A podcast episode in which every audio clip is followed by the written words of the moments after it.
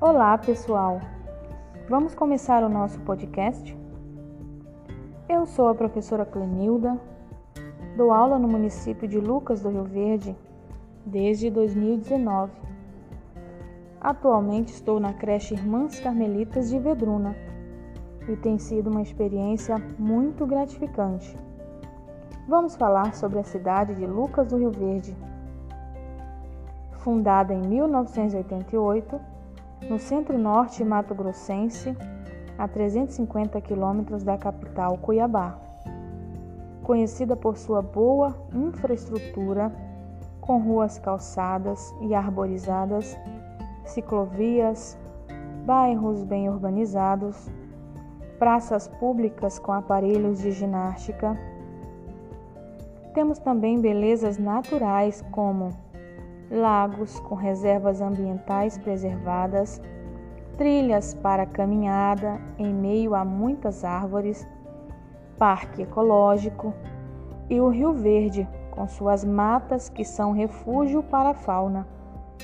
Nos finais de semana, algumas pessoas costumam usufruir do Rio Verde para passeios de barco, caiaque, jet ski, pesca e para tomar banho.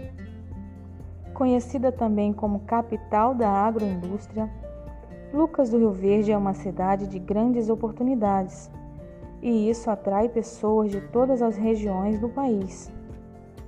Quero destacar também um outro potencial da cidade, que é a educação, referência no IDEB, uma das melhores do estado os indicadores apontam constante investimento de infraestrutura pedagógica com qualidade, funcionamento efetivo dos conselhos escolares e também muito investimento em formações continuadas, que acontecem durante todo o ano e capacitam os profissionais a exercer suas funções e ter êxito frente aos diversos desafios que são encontrados durante o processo de ensino-aprendizagem.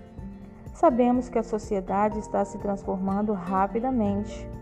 Sendo assim, o perfil da educação também passa por mudanças, e com essas mudanças surgem novas metodologias de ensino e a formação continuada se torna indispensável na capacitação frequente dos educadores.